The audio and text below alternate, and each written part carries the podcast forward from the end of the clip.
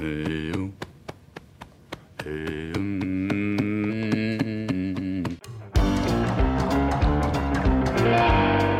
começando mais um PrimoCast, o podcast oficial do Primo Rico. E hoje estamos soltando esse episódio em caráter de urgência para falar sobre esse momento histórico de queda da bolsa. Tem muita gente que está em pânico e tem muita gente ansiosa e angustiada em ver as suas ações derretendo. E por isso aqui no Primo estamos produzindo conteúdos diariamente para ajudar os primos e primas a saber o que fazer, beleza? E Lucão, a primeira dúvida que me aparece é: faremos um episódio em caráter de urgência? Nem os nossos episódios normais conseguimos soltar às 6 da manhã. Será que conseguiremos editar esse podcast hoje e soltar no dia de hoje? Sim, com certeza. Eu vou ficar em quarentena Ah. eh, editando o podcast e os primos vão ter esse podcast hoje. Ah, e olha só, e notamos hoje aqui a ausência de um integrante importante do time, né? Sim. Será que ele foi pego pelo coronavírus? Não, o Kaique Não? foi pego aí pela vida, ele já tinha um problema antes do coronavírus. É verdade, cara. Pô, o Kaique não está entre nós hoje, primos e primas. É, o Kaique, ele tá, tá fazendo uma cirurgia, né? Mas nada, tá, tá tranquilo, né? Tranquilo, Passa bem. Mentira, Passa eu não sei como ele tá. É, eu não Esse- sei. Ele, Ele, ele tá fazendo agora a cirurgia. ele pode estar não morto e a gente tá falando aqui. Oh, meu Deus do céu.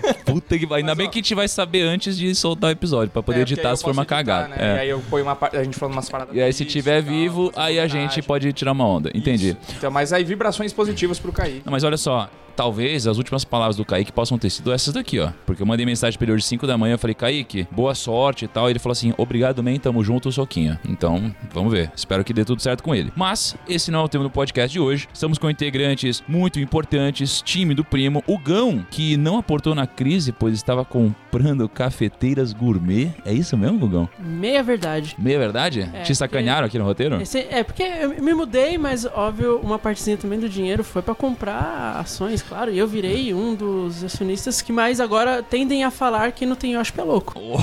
Ô, louco, quem não tem hóspede é Eu louco. vou explicar, porque o Gão, outro dia, ele fez um. O Gão mudou e ele fez um stories da nova cafeteira. Cara, tinham mais botões do que, sei lá, cara. Cara, painel de um Porsche. O Gão, ele não é humilde, né, nessas Não, coisas, né? que ele faz o café no paninho Não, ali? e eu- Não. eu- Que momento pra se mudar, hein, Gão? Justo com uma queda da bolsa dessa. Beleza, e estamos também aqui com o Henrique Breda, cofundador e gestor do Alaska Black. Seja muito bem-vindo, Breda. Valeu, primo. Obrigado aí ao time todo do PrimoCast. Vamos ver se a gente ajuda o pessoal aí a passar por essa fase aí. Cara, por que, que você tá falando tão animado assim, Breda? Você está baqueado com o mercado, Breda? Olha, baqueado com o mercado não, mas um pouco preocupado é, em tentar ajudar e arrumar formas de fazer esse pessoal que che tá chegando na bolsa a entender que essas coisas acontecem e fazem parte da jornada. É, infelizmente ou felizmente, né, depende do ponto de vista, conforme a gente for en- entendendo e vendo toda essa migração de pessoas para renda variável que vai Uhum. acontecer ao longo dos anos, a gente está com 1,8, 1,9 milhão de pessoas na bolsa, mas a gente vai ver em 5, 6 anos 5 milhões, 6 milhões, e o que é um negócio ridículo ainda, perto de uns Estados Unidos que tem 150 milhões. Então, mais ou menos, a gente vai ver, chutando mais ou menos, um milhão de pessoas por ano entrando na bolsa. Aí vai ter uma leva lá que vai passar por 40 de queda, 50% de queda, 30%. Então, como que a gente arruma mecanismos de fazer essas pessoas entenderem que faz parte da jornada? Eu acho que esse é uma preocupação que a gente tem da porta para fora da gestora. Da porta para dentro aí é negócio normal. Entendi. É, até porque, se a gente for ver, né? Ano passado, o, tinha fechado acho que com 600 mil CPFs na bolsa. Depois de 2019 pra início de 2019 pro final de, de 2019, aumentou em um milhão Uhum. os CPFs. Então é muita gente que tá ve- entendendo o que é pela primeira vez um circuit break. É, exatamente, cara. Primeiro choque aí. Tem muita gente que entrou, tipo, coisa. E, e- e tinha um movimento acelerando, cada vez mais pessoas entrando. E aí teve muita gente que entrou, tipo, uma semana antes de uma super crise, né? Assim, uma das maiores altas. E acho que talvez alta com maior velocidade que eu já vi na história, assim. Até olhando retroativamente, nunca vi nada tão rápido, né? Já viu um negócio tão rápido assim, Não, a gente procurou também e quedas maiores tiveram, mas foram Uhum. processos mais longos. Então, 2008 começou lá em maio, foi afundar até outubro. Uhum. Teve lá quase 60% de queda. Se você volta para 2002, naquele medo da eleição do Lula também, mas veio se arrastando desde 97 na crise da Ásia. Agora, essa queda em, em pontos, em, em percentuais de 40%, 30%, mas em questão de pouquíssimo tempo. Pouquíssimo então foi tempo, violento. cara. É, eu lembro que eu, a gente tava puxando um gráfico que um primo fez no, acho que foi no Twitter ou no Reddit. Aliás, é muito legal. Vocês sabiam do Reddit? Eu gosto muito do Reddit, não é Reddit, não sei como fala exatamente. E cara, e, e esse eu tenho achado uns gráficos muito legais no Reddit. E esse gráfico foi no Reddit. E aí ele postou um gráfico sobre todas as quedas, como se elas começassem meio que no mesmo dia e vissem quanto tempo cada uma demorou. Cara, a queda atual, ela já soma 40% de queda, né? A de 2008, subprime, foi 60% de queda. Então a gente já caiu aqui dois terços dessa queda que foi, acho que a queda mais forte que a gente teve. Só que a gente teve em menos de três semanas. Então foi uma coisa muito rápida. Eu esqueci de apresentar o Lucão também, que os primos já conhecem. Mas é que ele, ele, ele fez uma introdução aqui muito boa. Estamos com o Lucão, que está com a carteira mais desvalorizada que uma maré Turbo 2002, velho. É verdade, primo. Lembra que algumas semanas atrás a gente tinha conversado, pô, eu falei, pô, primo, eu bati uma marca importante aqui, né? Te mostrei meu Kinvo e tudo mais. Tava bonitão meu Kinvo, tá tudo. Pô, tinha acabado de atualizar, meu. Tava incrível, velho. Aí agora. Meu, Era melhor não ter atualizado, né, nossa senhora, velho. Voltei a ter a grana de 2016, cara.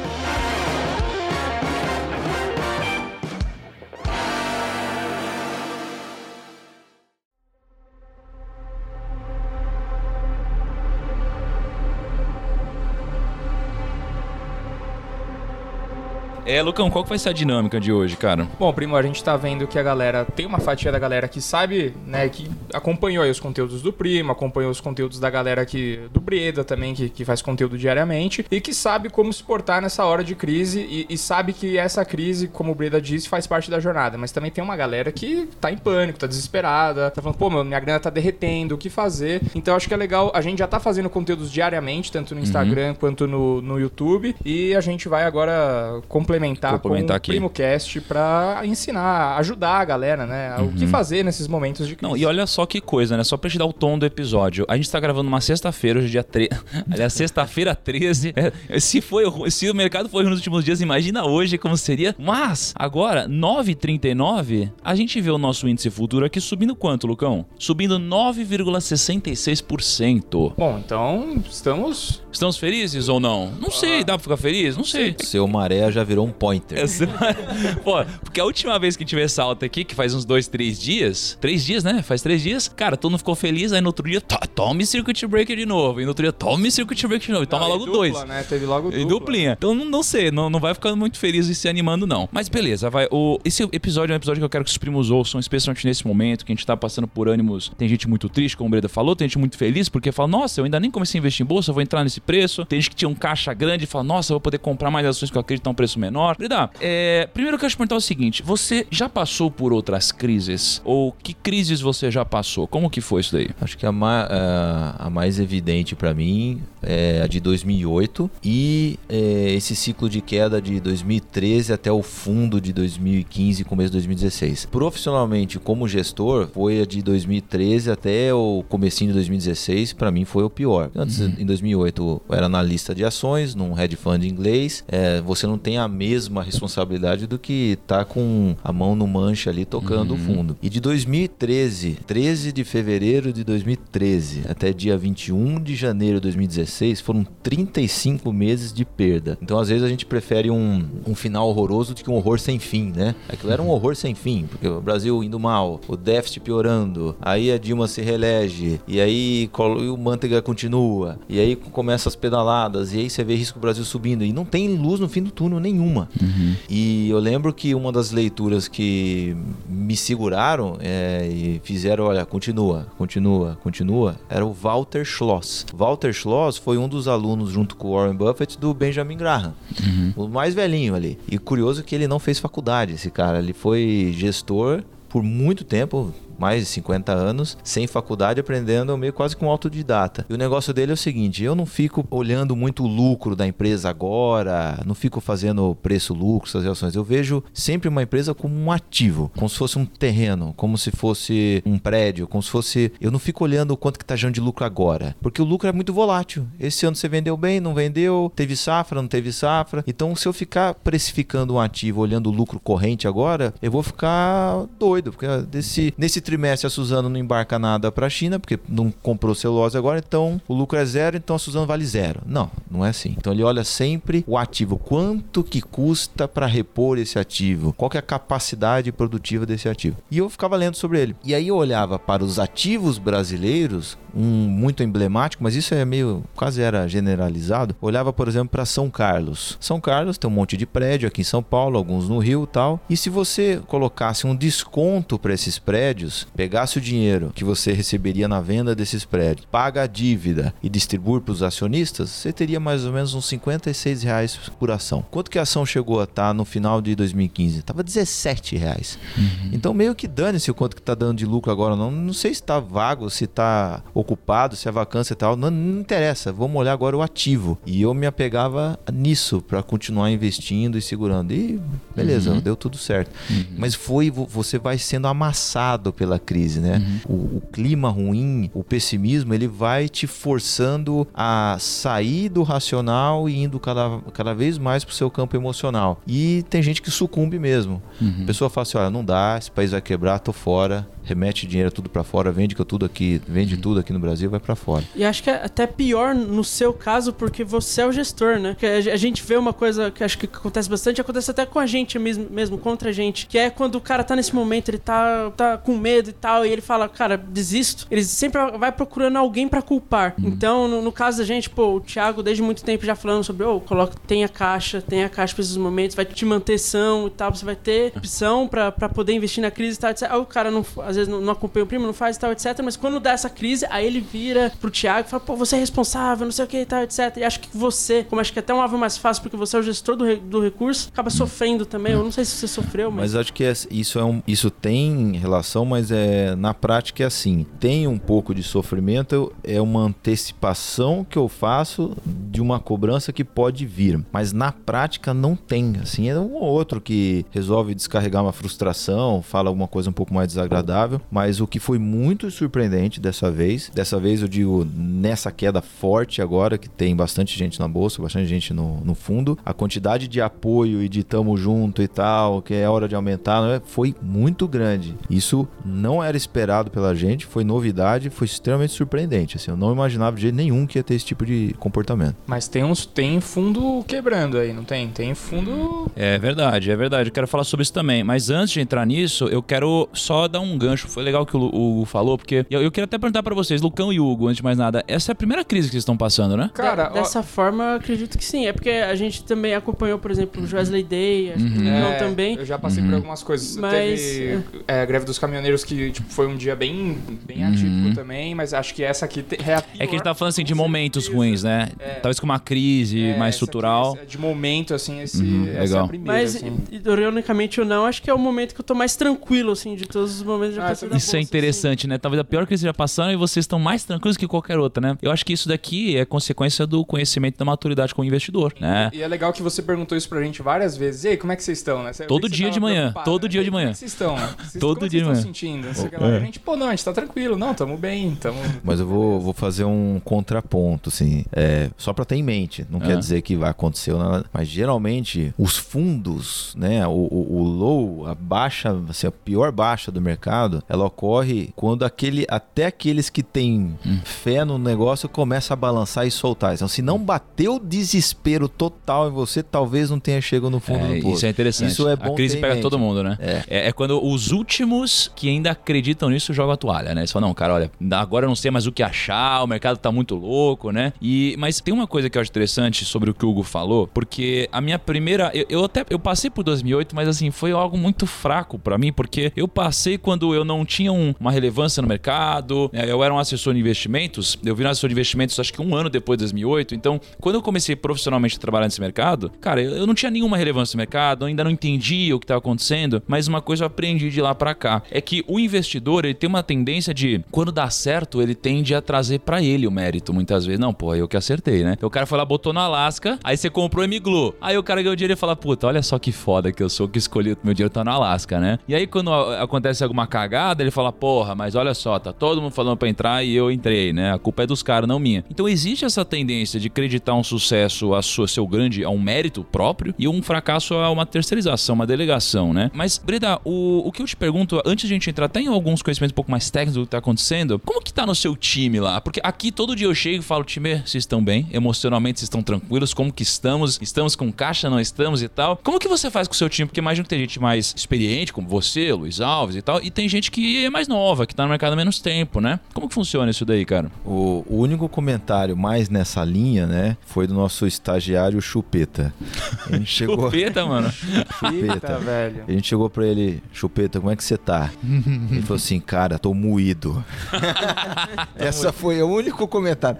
Os outros, o pessoal da mesa, mesmo a analista mais novo, que não tinha tomado uma pancada dessa, é, tá com uma atitude super positiva. Rapou tudo que tinha na conta bancária. Meu, é hora de ó, Ah. dar all-in, esse tipo de coisa. Não é recomendável Ah. para as pessoas fazerem isso. É, cada um tem que ter sua estratégia, o seu estômago, a sua reserva financeira, e isso é, é pessoal, cada um tem o seu. Mas a atitude do- dos sócios lá é de entrar com tudo. Porque são Quanto raras, mais sabe? cai, mais você compra. É. Agora a gente só reza, porque tá tudo. Uhum, né? Entrou tudo. Nesses últimos dias aí entrou tudo. No caso do Luiz Alves, onde o fundo pessoal dele ele pode ficar alavancado em ações, a gente não faz isso no- nos fundos abertos, ele já passou de 100%. Ele É. tá indo grande, Caramba. aproveitando. Então, Você assim, alavancou um pouco, é que você tá é, tá comprando um pouquinho mais a termo aí. Entendi. E é raro ele fazer isso. Eu nunca tinha visto ele fazer nesse tamanho. Então, Uhum. É um indicador interessante. Legal, não, bacana saber. Agora, é, é legal os primos saberem só o seguinte, né? Assim, quando você alavanca sua posição, pô, você pode- hoje aí a bolsa, o futuro tá sendo mais de 10%, né? Tem um limite de alta aqui. Você vai ganhar muito mais dinheiro se o mercado subir, mas quando você se alavanca, você começa a ter um potencial de perda maior também, né? Então, para quem tá começando, ou até às vezes para quem já tem bastante conhecimentos aqui, é, você tem que tomar muito cuidado, tem que ter discernimento para fazer isso daqui. Eu, particularmente, na minha estratégia, não, não faz muito sentido para mim. Mas assim, vamos falar um pouco sobre o que aconteceu nas últimas crises, Breda. Pô, eu, eu tô puxando aqui, ó, a gente teve a crise asiática, né? Eu acho legal dar uma noção pro investidor que tá passando por isso pela primeira vez, ou para aqueles que já passaram, relembrar o que aconteceu nas últimas crises. Que a gente tem a crise asiática, a gente teve a crise da Rússia, a gente teve o, o câmbio flutu- flutuante, crise subprime, a gente teve o Wesley Day, e a gente tem agora. Como que será que vai ficar lembrado dessa nossa crise aqui, cara? Crise do petróleo, crise do coronavírus, como será que vai ficar lembrada? Eu acho que foi uma junção de algumas coisas. Então o mundo estava ensaiando para enfrentar a recessão americana há um tempo. Então, não sei se você lembra bem, no final de 2018 a discussão era se os Estados Unidos iria superaquecer. Não, Uhum. o juros vai subir, vai ser ruim para emerging markets, e tal. Entrou em 2019, veio o assunto trade war, guerra comercial, falei, Ih, agora vai desacelerar os Estados Unidos, vai entrar em recessão. Olha lá, a curva de juros do americano inverteu, isso é sinal que vai ter recessão, e tal. Isso foi passando, eles foram se acertando, o Trump com a China foi se acertando, é, é, não vai ser dessa vez. E aí apareceu o coronavírus. E isso e a reação dos bancos centrais no mundo foram muito rápidas, foram muito violentas, né? Corta juros, Fed cortou, tudo cortou. E essa quantidade de cortes de juros tão rápida, é, antes até de a gente ver efeito econômico massivo do coronavírus, deixou o mercado com muito medo.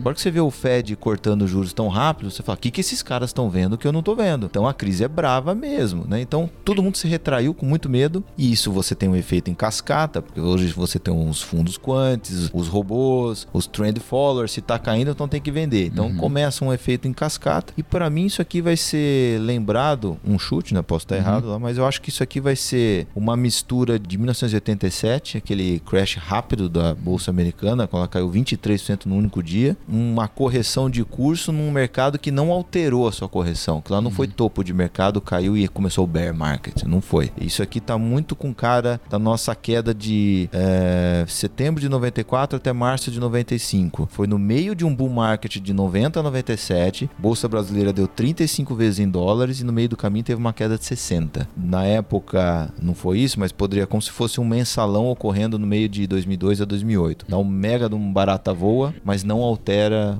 o Entendi. sentido econômico. Eu acho que isso vai ficar conhecido como coronavírus e Crise tal. do coronavírus, vocês e acham? talvez o fim do bull market nos Estados Unidos, porque vai começar a entrar numa fase, uma mistura de entre recessão e um PIB meio zerado lá fora. Uhum. Mas eu acho que isso não afeta a no- o nosso mercado em recuperação aqui no Brasil. Pô, v- vamos dar esse nome aqui, cara. Vamos oficializar. Vamos chamar de a crise do trolha vírus, mano. Porque Trolha não teve um que não tomou trolha, né, velho? Teve, ninguém escapou. não teve jeito.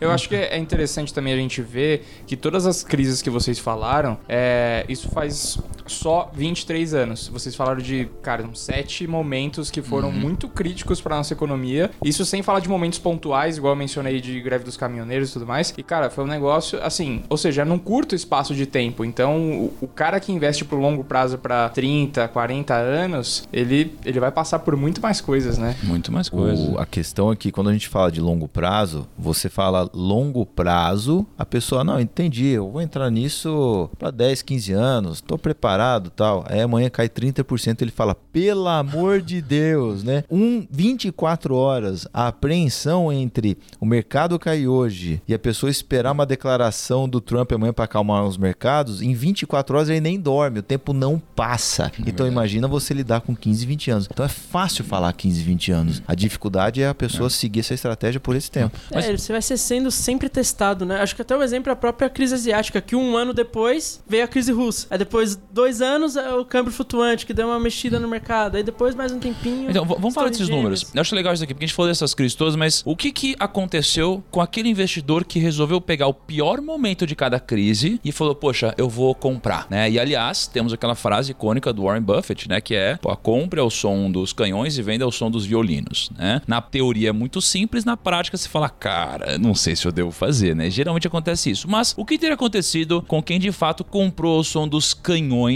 nas piores quedas de todas? Então eu tô aqui, ó, tô vendo com o Breda, a gente tem a crise asiática. A gente teve duas quedas muito fortes. A gente teve no dia 7 do 11 de 1997, que a bolsa caiu 6,38, e no dia 12 do 11 de 97 a bolsa caiu 10,20%. Quem comprou nesse dia, 12 meses depois, manteve um prejuízo ali de menos 4,5%, menos 7%. Só que de todas as crises que a gente teve, essa foi a única que quem comprou nessa queda, 12 meses depois teve um resultado negativo. Porque era um mercado de topo, era final de bull market. Final de bull Era market. um mercado em 97 que deu 35 vezes vindo de 1990, Uhum. daquela, daquele confisco da Zélia e tal. Então, assim, você, mesmo comprando ali no meio de uma correção no final do bull market, em 12 meses o cara ficou de lado. Mas isso é- Uhum. seria até raridade, você comprar no topo de um, de um bull market e ainda assim ficar Uhum. mais ou menos de lado. Seria até o esperado você ter prejuízo depois de 12 meses. Uhum. E aí teve um negócio muito interessante que o Luiz Alves falou na, que o Luiz Alves falou na live ontem, que ele falou o seguinte: ele geralmente procura alguns sinais orgânicos nele pra dizer se tem algo errado mesmo no mercado. Eu nunca tinha ouvido o Luiz falar isso, e isso me remeteu muito ao que o George Soros fala. O George Soros fala que ele tem um músculo nas costas que começa a doer quando ele tá com posição errada. Não dorme bem, começa a doer. Ele, ele sabe que tem alguma coisa errada, ele se mexe. O Luiz fala o seguinte: quando eu começo a ter dor no estômago, quando eu começo a não dormir muito bem, tem algo muito ruim, que eu tô com posição errada. Eu não tô. Eu, eu tô fora e deveria estar dentro, eu tô muito dentro e eu deveria estar fora. Então ele dá, dá desconforto. Da onde vem esse desconforto? A gente pode chamar de intuição. Mas intuição nada mais é do que um algoritmo talhado por 50 anos fazendo a mesma coisa, que se desenvolve um algoritmo mais rápido para identificar as coisas. E o Luiz falou que em 2008, no topo de mercado, deu um baita de desconforto nele, porque quando o Brasil recebeu o investment grade e o mercado começou a subir, ele começou a ficar mal. Assim, porque ele estava comprado, ele viu o investment grade, o negócio começou a subir muito e ele teve a sensação de que estava tudo errado, não era para valer tudo aquilo. Então ele estava sentado em algumas ações no Brasil e começou a sair. Falou assim, não, a, a despeito das compras massivas que estavam tendo no topo de mercado, que aquilo gerou desconforto, não dormia bem, até zerar o máximo que deu. Ele falou que nessas quedas agora, ele tá dormindo como um príncipe, Príncipe. porque você tá uma delícia, ele tá se sentindo bem comprando. Então, assim, ele não sente é, como sendo algo, olha, acabou a história, agora é, é, é só ladeira abaixo, né? Agora, ó, eu acho legal. Vamos continuar aqui. Então a gente teve a crise asiática. Pô, beleza. Aí a gente teve a crise russa. A crise russa, ela teve a pior queda dela no dia 10 do 9 de 1998, que a bolsa caiu 15,83%. Quem tivesse comprado aqui, um mês depois, teria 37% de rentabilidade. Três meses depois, 58% de rentabilidade. Seis meses depois, 105%. E 12 meses depois, 138%. Ou seja, aqui essa frase icônica do Warren Buffett teria feito muito sucesso, muito sentido, né? E olha só que interessante, ainda estava em processo de queda a bolsa, Uhum. porque ela foi caindo de 97 até 2002, porque mesmo assim Mesmo deu assim, retorno ele- positivo. E aí, logo depois, um ano depois de novo, teve o câmbio flutuante, né? Quando o Brasil mudou o regime de câmbio. E aí, no 14 de 1 de 99, a bolsa caiu 9,97%. Um ano depois, quem comprou nessa pior queda, poxa, teve 249% de rendimento. E aí, depois demorou um pouquinho mais, né, pra próxima crise, porque a gente tem um mercado que até bombou IPO pra caramba, um monte de CPF entrando na bolsa. Aliás, você acha que muito CPF entrando na bolsa pode ser um sinal de crise, cara? Porque geralmente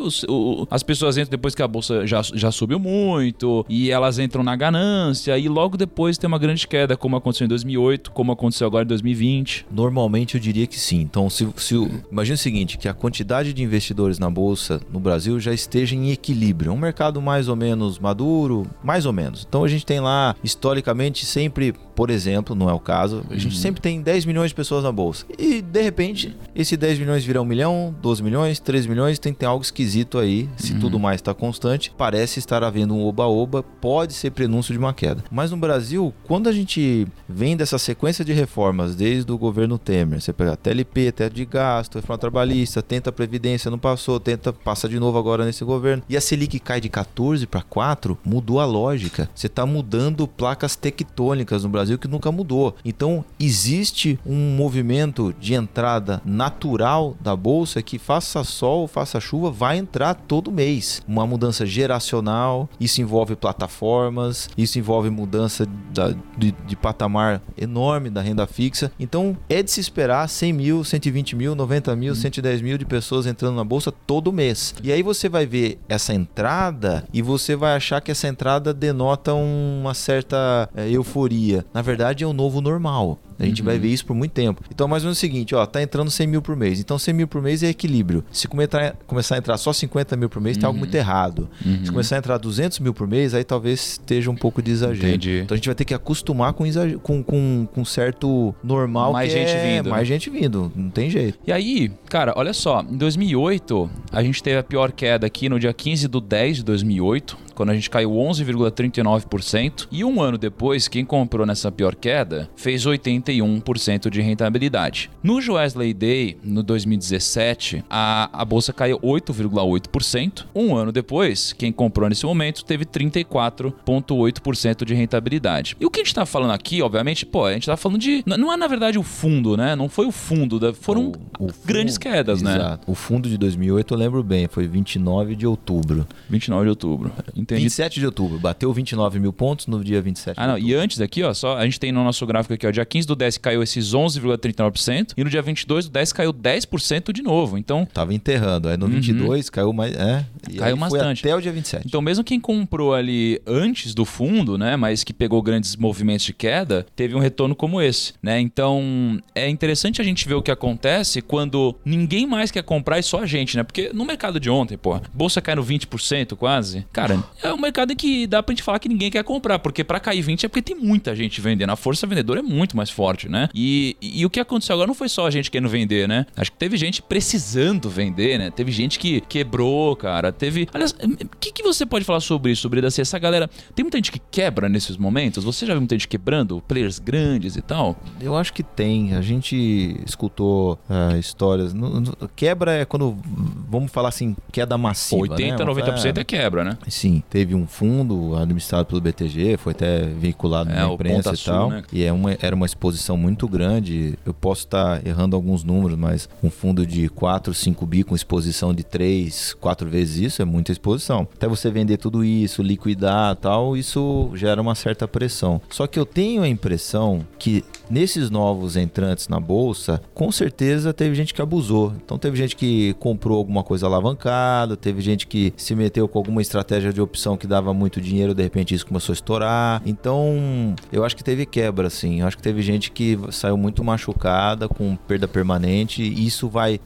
Isso ocorre um efeito cascata. E ontem, a gente, quando a gente eh, veio com a live e tal, a gente só acalmou os nossos ânimos quando a gente viu que o mercado encontrou um patamar onde ele negociava. Então, um indicador interessante foi os juros. O juros estava vindo estressando, estressando, mas não tinha dado nenhum Cara, o dia. que, que aconteceu com os juros ontem, bicho? Que tava subindo 15% daí futuro. Meu, mudou Isso. o paradigma agora? E então, aí que tá. A bolsa já tinha bat- batido seus, seus circuit breakers, né? E o dólar, não porque o dólar já, ele já vem estressando faz dois anos e o Banco Central dando liquidez, né? Já tá andando há muito tempo. Mas os juros, vamos falar assim, não tinha ocorrido ainda aquele barata voa, sabe? E ontem ocorreu. Então bateu o limite de alta, ficou um baita tempo ali saindo no limite, quase ninguém vendendo e muito comprador querendo comprar. Depois de algumas horas, a B3 soltou um novo limite, o, o juro estourou de novo e ele subiu quase batendo pro- o, o segundo limite de alta, mas ele chegou a um patamar onde teve trocas. Então começou a entrar venda, compra, começou a sair negócio. Ali a gente entendeu que o mercado achou mais ou menos o seu patamar novo de trocas de, de ativos, né? E geralmente isso quer dizer que quem tinha que comprar a qualquer preço já comprou. Quem tinha que estopar alguma coisa vendida meio que já fez. E, e isso denota geralmente muitas posições do mesmo lado que precisam ser desfeitas todos ao mesmo tempo. Possivelmente muitos multimercados. A gente mesmo na Alaska, num dos fundos, Alaska Black BDR, a gente tinha juros, a gente veio diminuindo desde o dia anterior. A gente terminou no começo do dia de ontem. E ainda continua o negócio que começou a estressar ainda. E quando começasse a achar um novo patamar de negociação, a gente voltaria a vender de novo devagarzinho, né? Então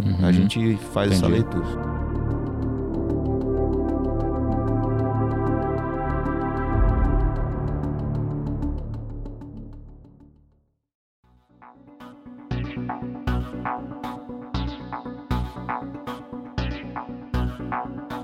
Olha só, levantamos uns números aqui, para os senhores terem uma noção. A bolsa cai 40% no ano já, sem contar hoje, né? Aliás, bom, tá abrindo agora, daqui a pouco a gente fala quanto tá a bolsa hoje. Mas olha só, Eucatex, desde o começo do ano, caiu 78%, IRB, pô, puta case, né? Caiu 67%, Domo 66%, Pome Frutas caiu 60%, Saraiva, Lucão, caiu 58%. Não é possível. Então tá bom pra comprar? Porra, Lucão. o que eu sei é que eles estão vendendo bastante livro do Meu Milhão lá, hein? Ah, isso é verdade. Puta livro, aliás, quem não leu, meu, não tem É, que ler, né? Tem que ler, não é possível, não é possível. Belíssimo livro mesmo. E aí tem Gol. Cara, o que está acontecendo com as companhias aéreas não é brincadeira, ainda mais depois do que, o- do que o Trump fez aí. Você acha que vai quebrar companhias aéreas, Breda? Algumas vão quebrar, cara, ao redor do mundo? Porque o Trump, só para os não saberem, o, o Trump ele cancelou todos os voos que pudessem ir da Europa para os Estados Unidos, né? Sim, normalmente companhia aérea, quando passa por muito estresse, pode quebrar sim. Já é, um business É um esquisito.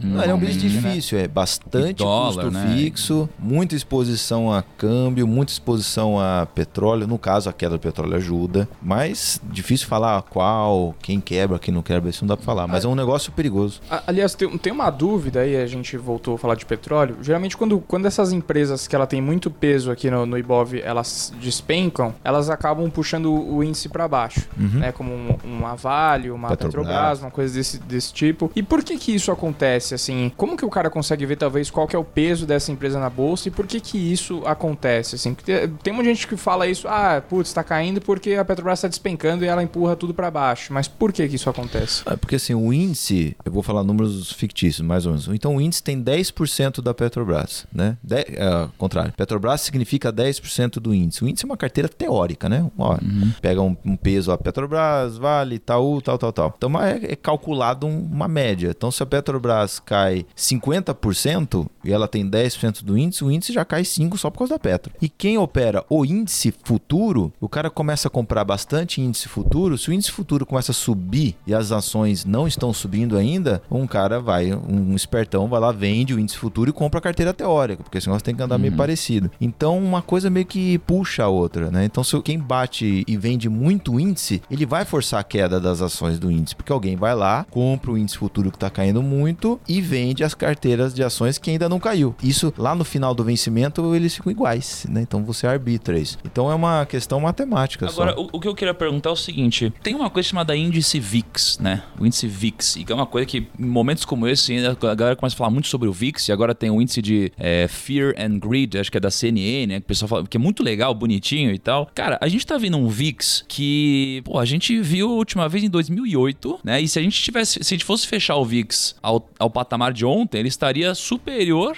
a o fechamento de 2008, ou seja, ele é um indicador que mede o pânico do mercado, né? E o mercado ontem estaria em mais pânico do que em 2008, cara. O que você acha disso daí, hein? O VIX, ele está relacionado com a volatilidade do mercado, né? Então, Uhum. como a mudança de direção foi muito rápida também do S&P, então a volatilidade ficou muito alta. E a intensidade da queda do S&P, eu não lembro de ter visto essas quedas do Uhum. S&P de bater 8, 9, 10% de queda. Seguidas, não lembro, né? não lembro. Então, é, a medida de, de volatilidade, que nada mais é do que o desvio padrão das variações diárias, ficou muito grande. Uhum. E isso, é, o VIX, como ele é mais ou menos um índice de volatilidade que meio que determina o custo das opções e tal, é, isso ficou grotesco, ficou enorme. Então está extremamente incerto para onde o S&P pode ir nos próximos dias. Como ele está variando, vamos exagerar, 8, 9, 10, 5% ao dia, Uhum. a gente não sabe se daqui um mês vai estar 3 mil pontos ou 2 mil pontos. Uhum. Então, o preço das opções, quem quer ter a opção de poder comprar num determinado preço ou vender num determinado preço, está pagando muito caro, porque a- as possibilidades ficaram enormes, né? Uhum. Então, isso geralmente casa com momentos de crise, de incerteza. Mas E aí- disparou muito rápido É, e aí você vem aquela coisa, né? Pô, a gente tá passando por uma crise, o mercado caindo 40%, e as pessoas falam, cara, eu preciso proteger minha carteira. E aí a galera quer fazer o seguro depois que bateu o carro, né? Pô, a- a- o mercado caindo pra caramba, a volatilidade é absurdamente alta, as opções ficam mais caras e fica muito. Além de talvez não ser o melhor momento, né? Só a história vai dizer, mas além de talvez não ser o melhor momento de você proteger sua carteira, ainda é muito mais caro comprar esse seguro hoje por causa dessa volatilidade, né? Então as pessoas sempre querem fazer depois e não antes, né? Elas não estão, não- nunca estão preparadas previamente, elas querem se preparar depois que já aconteceu na maioria dos movimentos, né, Breda? É, você tá no meio da tempestade e tá procurando guarda-chuva para comprar. É, meu, e, e se já achar, tá caro pra comprar, né? Meu, você tá na chuva, tá na tempestade, curte a chuva aí E já era, e é. já era.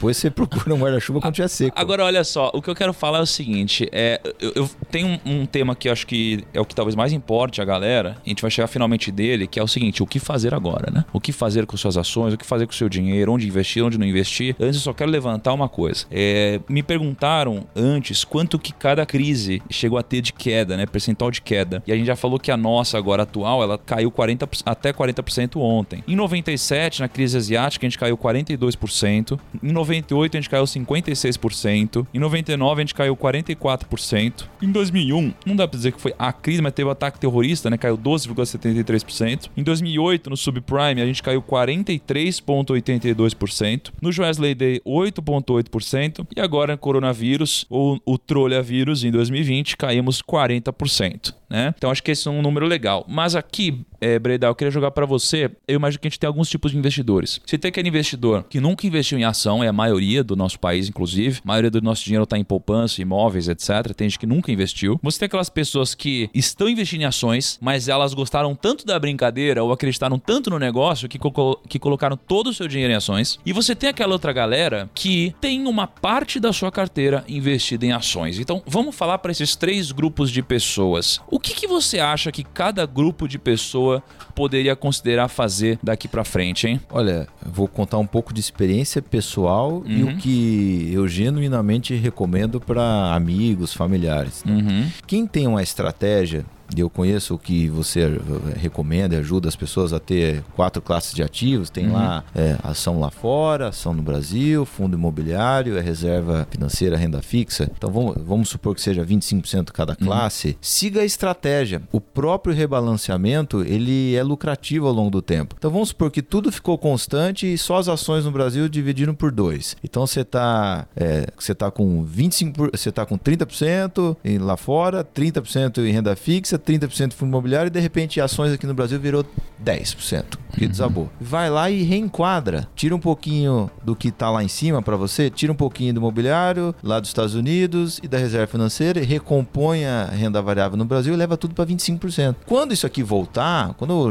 a bolsa bater lá 110, 120, 130 mil pontos, esse seu 25% em ações no Brasil vai virar 35%. Aí você vai lá, né, com disciplina, para a hora de tirar um pouco, vou tirar das ações e reenquadrar tudo no 25%. Esse rebalanceamento ao longo do tempo é extremamente lucrativo, só que demanda atitude sua. Você vai ter que ter coragem de às vezes tirar daquilo que está muito bom, tá uma delícia, tá lá em cima, para comprar aquilo que você tá com uma sensação de que tá podre, né? Então um rebalanceamento. Mas essa sensação muda rapidinho, né? Muda, É muda. só ver uma queda de 40% pra falar, puta. Muda. Puta, mas devia ter feito isso. Devia ter feito. Muda, é. O que a gente mais vai ver no meu palpite aqui, daqui uns 12 meses, 18 meses, que passa rápido, parece que é muito, mas meio que passa rápido, a gente vai ver um monte de coisa do tipo, se eu soubesse, se eu tivesse lá em março, eu devia ter. Eu sabia que devia ter Eu- feito isso é, lá, mas não, fiz. adianta. Infelizmente, você tem que tomar decisão no meio da incerteza. Então, rebalancear para quem está diversificado gera muito, muito lucro ao longo do tempo. Vou contar o caso de quem está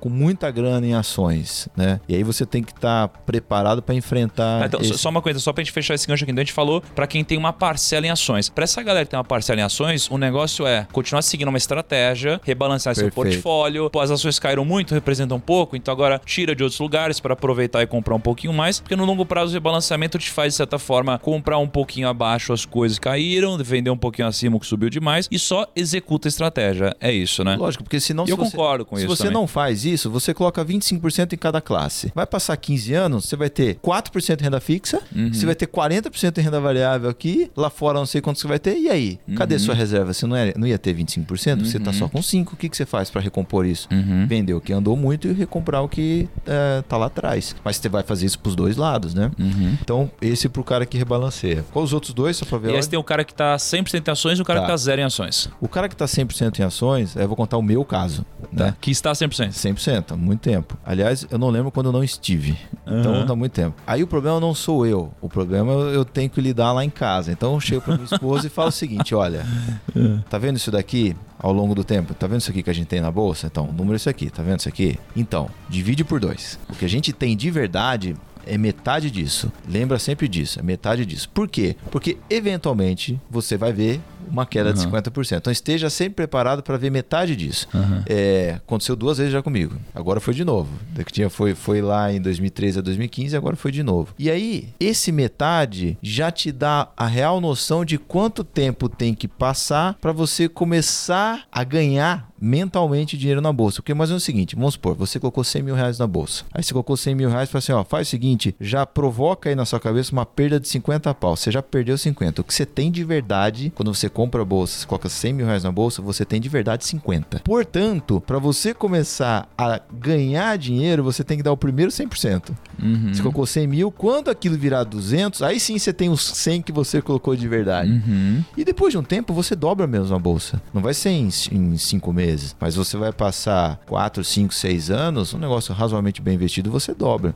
E é aí que o jogo começa. Uhum. Então, assim, hoje pode dividir por dois algumas vezes, eu vou ter mais do que eu já coloquei lá atrás. Então, beleza, a gente já tá no azul, mas saiba mentalmente que você pode dividir por dois. Então, para esse cara que está totalmente na bolsa, imagino que ele não tem um único ativo de bolsa. Ele pode ter alguma carteira de ações ou uma carteira de fundos. Então, tome a mesma atitude do cara diversificado. Ó, não tem algo que caiu demais, não. Não tem um negócio que aguentou. Não tá na hora de você tirar um pouquinho da ação que não caiu quase nada e colocar um pouquinho naquilo que caiu demais. Então, no- pro cara que tem é, ação, 100% ação, você acha que também é o, é o momento, então, de ele pegar, às vezes, na- olhar pra carteira dele e, pô, se, se ele investir diretamente não através de fundo, é ele olhar pra, às vezes, o que caiu muito mais do que o merecido. do que o merecido, en- enquanto outras só caíram muito, por exemplo, pra você começar a dar essa rebalanceada Exato. intra-carteira, então. Isso a gente faz dentro do fundo, direto. A gente Uhum. faz muito. Curiosamente, nessa queda foi tão rápida, tão violenta, que todo gato ali foi pardo. Então não interessa, Uhum. da Ambev até Renner, passando pra... É tudo 20. Fecha o olho 20 e de queda, bala. 20 de queda e acabou. Então tem muito o que fazer.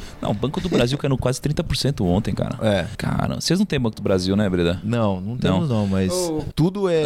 Não tem, mas não, não sei, né? Cara, tem, Banco do Brasil pô. tava com um, é um yield de, sei lá, 9%, um PL abaixo de 5, cara, sei lá, muito louco. Tem uma coisa, tem um ponto ontem de atenção que você conversou com o time que eu acho que é legal, de empresas de crescimento e empresas. Ah, sim. empresas. Eu acho que esse ponto é interessante. de Sim, legal. Só antes de eu falar isso aí, como que tá hoje a bolsa Breda? Ah, tá abrindo, abrindo bem parecido com o que tava... Agora só pra gente futuro. saber, agora é 10 e 19. Ó, o futuro tá no limite de alta de 10%, então ele Ah. tá travado. E o mercado à vista, eu acho que vai passar disso, né? Tá abrindo as ações, acho que é possível a gente ver 15, 16, 14, alguma coisa assim. Uhum. Isso nessa primeira fase do dia. Vamos ver à tarde. Vamos ver, porque é tudo tão Pode maluco mudar, hoje, né? Ô, tem circuit breaker pra cima também, Breda? É mais raro, mas a gente tá tendo um limite de alta, aqui, na- aqui, né? no futuro, né? Uhum, é. Mas Agora, o. Viu? Então, né, Piro? Quem comprou ontem se deu bem, cara. É. Mas o. Então, esse negócio que eu tava falando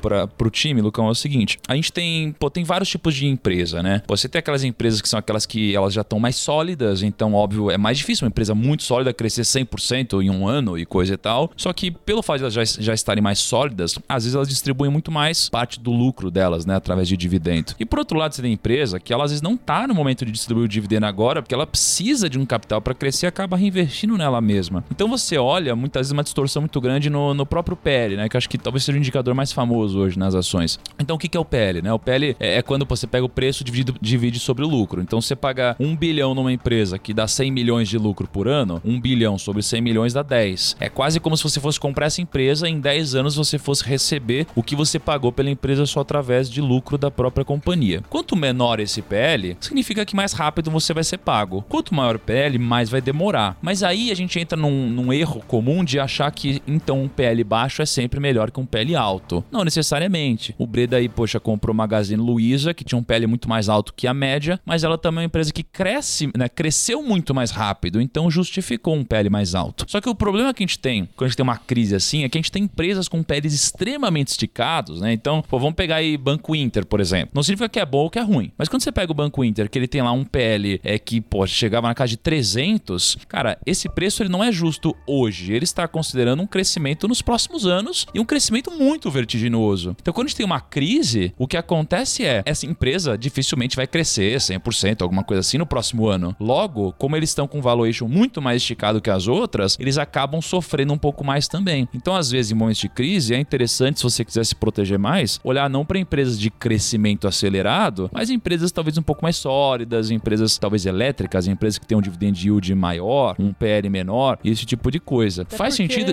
Essas, essas empresas geralmente têm mais caixa pra suportar até se, por exemplo, piorar a situação, né? É, exatamente. que as próprias elétricas que geram bastante caixa, se der algum problema, coisa parecida, elas têm É. o dinheiro em caixa pra poder passar por problema. E aí a gente pega essas outras empresas que são mais crescimento, elas não necessariamente têm o caixa ali porque elas têm que fazer reinvestimento da hora. Tá? Às vezes tem que mudar o guidance também, porque Uhum. já não bate mais com guidance, né? Expectativa de lucro, enfim. É, a gente, o problema da crise não é nem tanto só a velocidade dela ou até onde ela vai. O problema é, é o tempo dela. Porque se você passar por uma crise por longos anos, quando a empresa é muito endividada, ela passa por grandes problemas, né? Aqui começa a entrar aquela coisa de, puxa, a empresa ela tá saudável financeiramente, tem uma estrutura de dívida legal, né? Tem caixa. Isso é importante pensando em até onde vai essa crise, quanto tempo vai durar, né? É, mas, Breda, o, então a gente falou pra quem tem ações, 100% ações. E pra quem não tem ações, cara? Aí tem que dividir em dois grupos. Quem não tem ação e não quer ter nunca, não tem jeito. e quem não tem ações e está procurando momentos para entrar. Já está formatando na cabeça uma ideia de que precisa participar desse mercado com alguma exposição. Para essas pessoas, é, geralmente elas estão procurando é, um momento mais adequado para entrar, com um pouco mais de segurança, elas querem entrar com, com uma visibilidade um pouco melhor sobre como vai a economia e tal, tal, tal. Mas isso não combina com pre- preço baixo. Então ontem eu estava discutindo com uma pessoa que falou o seguinte, cara, eu não sei se eu entro agora ou se eu espero dar uma acalmada, uma melhorada eu, vi no... pessoa- eu vi gente falando assim, ó, vou esperar encontrarem a cura. Aí, na hora que começar a subir, na hora que der o primeiro sinal, eu começo a portar. É, o primeiro sinal é 30% Não de costuma alta. dar certo. né? Não tem outro. Não tem primeiro sinal de meio. O primeiro sinal de cura é, é 30 de alta, a pessoa quer começar a comprar, termina de comprar com mais 10 de alta. Então, assim, a decisão de quem quer comprar é mais ou menos assim, vou brincar com os números. Ou você entra nos 70 mil pontos com medo, ou você entra nos 120 mil pontos mais tranquilo. E aí você escolhe. é, normalmente Nossa. eu acho mais adequado, porque é mais lucrativo e tal, você entrar quando tem muito medo no cenário, muita incerteza. Porque incerteza gera desconto, e desconto exagerado. As pessoas exageram, né? Então, quando o pessoal tá com medo, tá com medo assim de, de ter sangue na tela, né? E quando as pessoas estão muito otimistas, aquele, toda aquela, aquela euforia, toda ela pula direto pra cima dos preços, e isso te arbitra, isso te joga contra. Não tem molezinha, não tem, é, como o pessoal diz lá. Almoço grátis? Não tem almoço grátis, não tem galinha gorda pesando pouco, essas coisas, né? Então não tem como. Você, então uma recomendação para esse pessoal que já colocou na cabeça que quer entrar, aproveite para entrar na sua velocidade, né? No- no- na sua estratégia, no quanto você precisa, é, de uma forma um pouco mais acelerada, quando o nível de incerteza tá lá no teto, porque é ali que você consegue desconto. E, cara, e aquelas frases, elas funcionam. As frases, assim, os, não são frases, são princípios, na verdade. Eles. é, a história nos mostra que eles sempre funcionam, né? É, pô, é comprar dos medrosos e vender pros gananciosos. É a frase do Warren Buffett. É que, poxa, nas grandes crises, o dinheiro vai da mão dos impacientes pros pacientes. É quando as ações voltam pra mão dos verdadeiros donos. Cara, é muito real, né? E é muito curioso, porque as pessoas às vezes tiram sarro, não levam a sério, mas é tudo frase proferida por bilionário da bolsa, né? Não é um cara que. Exatamente. Não. E, e bilionário há muitos anos. Muitos né? anos. Não é um cara que, pô, desenvolveu uma técnica super formidável de bolar frases de efeito e pá, e só. Não, o cara é bilionário de bolsa, o cara é cara faz aquilo. Não é um cara fazendo live sobre Oi BR falando agora vai, né? é verdade. Agora, Breda, o seguinte, cara, tem gente que quer comprar ação agora, tem gente que vai comprar ação agora, mas tem gente assim, porra, mas que ação eu compro? Que ação eu compro? Cara, o que, que você pode falar sobre alguns cases aí que você acredita na bolsa, hein? Olha, hoje, hoje nesse cenário que a gente tá, vai ser difícil, na minha opinião, achar coisas caras na bolsa, porque teve uma sangria generalizada. Então, meio que quase que pra onde o cara der um tiro, vai derrubar um pato. Aí Vai, vai, vai ser uma boa alocação. Só que o seguinte, é mais importante do que, do que o que comprar é o que, que você tem que fazer antes de comprar. Porque qual que é o problema? De investir em ações mesmo. Esse, esse é, o, esse é o, o, o cerne da questão. É você compra alguma coisa porque você acha que tá barata. Então você pagou 20 reais por ação. Você acha que aquilo vale 35, 40. Aquela ação sai de 20 para 10 e você já começa a tremer de medo achando que você fez bobagem. Então no 20 reais você achava barato e no 10 você tem dúvida. E aí, o que que isso significa? Por que que isso acontece? Porque o cara comprou no oba-oba ou era uma modinha, não quis ficar, não quis ficar fora de uma andada que estava para acontecer, ele foi vítima de uma bobagem mental dele. Então ele não fez a lição de casa, ele não tá convicto, ele não tem a real noção do quanto vale aquele ativo. Ele tem uma, ele chuta. Então quando cai, ele não tá preparado para enfrentar o consenso, enfrentar o que o mercado tá dizendo. Então antes de você comprar alguma coisa, você tem que ser a pessoa que conhece bastante aquele ativo e você tá confiante naquilo. Porque vamos supor, se eu falar alguma coisa aqui, compra Cogna, você fala assim, ó, compra Yoshi, pegou, o cara não, legal, o cara entrou. Na primeira 50% de queda, ele fala, mas esses caras são sacanas, me ferrei e tal, e sai com prejuízo e bota a culpa em você porque ele não estudou. Então, ele pode até ter uma ideia mais ou menos do que, que outras pessoas que ele gosta, que ele confia, do que ativos que, ele, que, ele, que essa turma gosta, ele quer até dar uma copiada na carteira, mas se ele não se convencer de verdade daquele ativo, ele vai ser vítima na primeira queda forte. É, porque o cara, ele faz umas coisas, né, Breda, assim, a bolsa tá lá 110 mil pontos. Aí o cara tá animado. Aí sobe pra 115. Ele fala, puta, agora. fu-". Aí o cara começa a comprar tudo que ele tem. Aí 117 mil, compra pra caramba. O cara comprou 117 mil. Teoricamente ele comprou porque ele acreditou que estava fazendo um bom negócio. Aí a bolsa cai pra 90 mil, ele fala, cara, que merda, eu não vou comprar a bolsa agora, tá estranho. Aí a bolsa cai por 80, o cara fala, que isso? Aí a bolsa cai pra 69 mil pontos, o cara fala, cara, não é possível, eu vou sair de bolsa. Então, olha a cabeça do cara. Quando tá lá em cima com preço maior, cara está fazendo bom negócio. Quando a bolsa tá aqui embaixo e às vezes algumas coisas não mudaram os fundamentos, o cara acha que ele tá pagando caro, sei lá. É uma coisa estranha, né? As pessoas elas insistem em cometer as mesmas cagadas em anos e ciclos diferentes, né? É, mas isso sempre vai acontecer, né? Porque sempre tem um velhinho da bolsa que saiu do jogo, se aposentou, né? Ou passou dessa para melhor, vamos falar assim. E com ele foi embora uma enorme experiência, uma, uma, uma enorme bagagem intelectual e tal. E todo dia, né? Né? Para cada velhinho super experiente da bolsa que sai do jogo, chegam três recém-formados bochecha rosa assim que acham que sabe uma coisa. Bochecha então, então, a inteligência média do mercado é sempre a mesma. Por mais que os Entendi. participantes individualmente, um a um, estão ganhando experiência ao longo do tempo, a inteligência média é igual. Porque morre inteligente, chega dois burrinhos. Então não tem jeito. Então os, os, os, os erros, é, os medos, os exageros do mercado é sempre igual desde a época do Isaac Newton na, na, na, na bolha daquela empresa de navegação. Não tem jeito. Muito bom.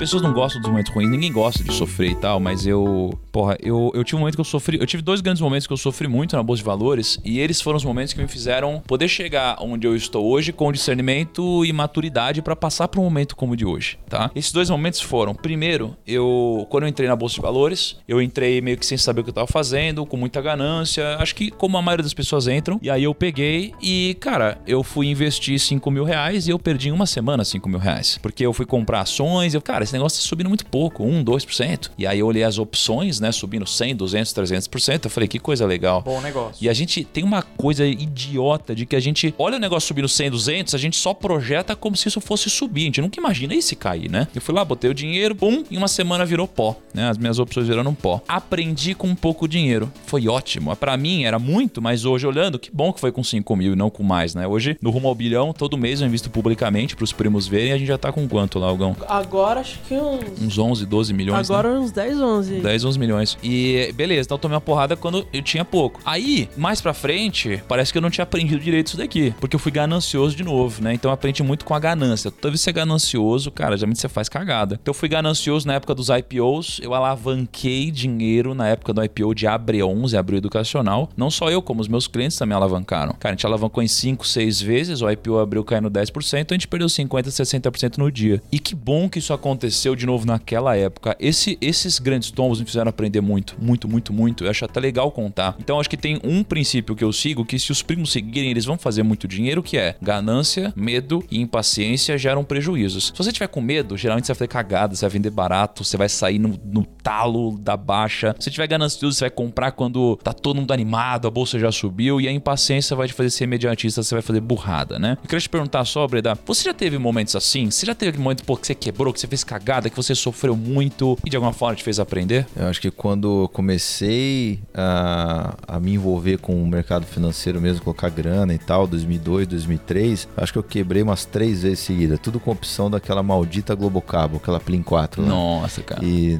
então, assim, ali, é, você, todo conhecedor de matemática e tal, você acha que você consegue fazer umas coisas Deus mirabolantes lá com, as, com opção, e ela vem pra te dar uns tapas na cara que não, não estão em nenhum livro, né? Então, ali foi o, o começo do aprendizado. A segunda leva de aprendizado foi em 2008, que mostra que quando o mercado quer cair, cai mesmo. Cai assim, divide por três e não é assim, ah, não, nesse nível tá bom. Não, cai mais de novo. É, tudo pode cair mais 50%, né? Uma ação tá 100, cai 50%, vai pra 50. Pode cair mais 50%? Pode, vai pra 25. Quando você acha que chegou no fundo, tem o porão ainda, né, Breda? Exato. Então, ali foi o aprendizado de como que o negócio pode afundar, assim, sem freio mesmo. E o terceiro aprendizado, que esse pra mim foi mais difícil, porque ele demorou muito tempo, foi a derrocada do Brasil, assim, de 2012 até começo em 2016. São quase três anos aí que você olha, o negócio pode demorar muito tempo para convergir para o que você acha que é justo. Aí eu gosto de usar sempre o exemplo da São Carlos, que é fácil de lembrar. Um prédio vale 56 reais e vale mesmo, sai negócio. Tem gente que compra uma laje, você vê negociar e na bolsa tá 17, né? E vindo do 30 por 25, por 20, pelo amor de Deus, não, esse desconto tá gigantesco e pode piorar mais. Então, o preço da,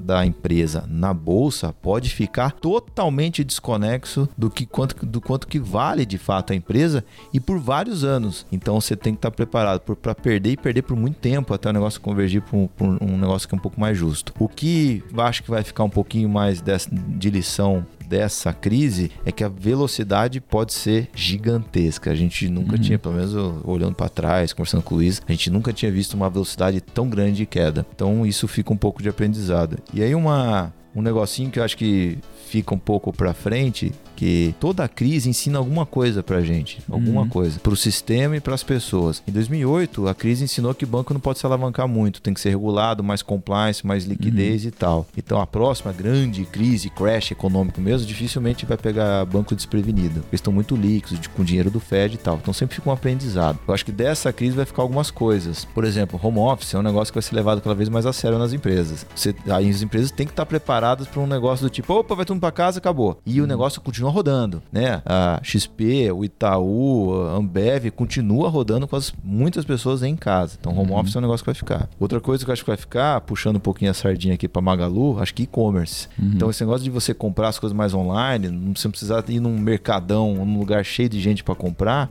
vai ficar uma lição aí. Pô, você leu meu post no Twitter ontem, não é possível, Breda. Eu falei assim: o coronavírus vai nos ensinar duas coisas. Primeiro, não precisamos ir até o supermercado, né? Ele vai até você. E segundo, cara, vai mostrar para as empresas que pode ser mais barato e eficiente ser bom no home office, cara. Então, e, e dá pra ir longe. É, viagens. Pô, dá pra resolver no conference call, né? Aquela Tá vendo? reunião que podia ser um e-mail. Exato, né? Outra coisa, EAD, ensino à distância. Ensino à distância nas universidades, existe o ensino à distância, EAD, e tem o presencial. O presencial já tem uma boa, um bom percentual permitido de se fazer em EAD. Agora, peraí, tem um monte de escola de crianças que estão fechando e a criança tá em casa faz um mês, tá em casa. Será que não tem nenhuma matériazinha que a criança poderia logar no computador, a professora de português, matemática, contar historinha pra elas logar? Ao invés de assistir Peppa Pig e o qualquer outro, e a galinha pintadinha, pô. Então, as crianças já usam o computador, já tem joguinho, entra em tablet, será que não dá pra, pra ter EAD também no ensino infantil? Então acho que vai ficar um legado tecnológico pra frente, assim. Isso que a Legal. gente já tá olhando e empresas que podem se beneficiar, tal, tal, tal. Tá Muito bom. tempo. Breda, como faz pra galera te achar no Instagram, nas redes sociais aí? É, procure uma briga. Procura Olá. uma briga, o Breda tá lá. Só não entra defendendo o primo, né, Breda? Você tá foda, hein, Breda? Vamos começar a te boicotar aqui no PrimoCast, pô. Vem aqui, parceiro, não defende a gente numa briga, Lucão. Não pode isso daí. Tem, Tem que ó, vir junto, velho. Caramba, tem que cair na porrada não vou, junto. não vou usar nome não, mas teve, Ah. um, teve um engraçadinho lá no Instagram que você deu um toque e eu já fui com o pé nos dois peitos. É. nos dois É, é verdade, é verdade. O Breda foi. É Aliás, verdade. não sei onde anda. Agora, mas é H Breda com dois Ds. Eu tô lá, o mesmo, mesmo usuário no Instagram ou no Twitter. H Breda. Muito bom. Hoje não temos o Paga Nós, né, Lucão? Não temos, mas vamos mandar um boleto pro pessoal do Tesouro Direto que a gente tá precisando de caixa, né? É, vamos lá. Mas tem que ver se vai abrir pra negociação, porque teve dia que foi difícil É. resgatar aí, né? Então é o seguinte, então É. tem alguns recados, como acompanha, vai ter a thumb desse podcast no Uhum. Primo.rico, então vai lá, comenta, compartilha, compartilha com as pessoas. Eu tô achando que as pessoas não estão compartilhando o PrimoCast.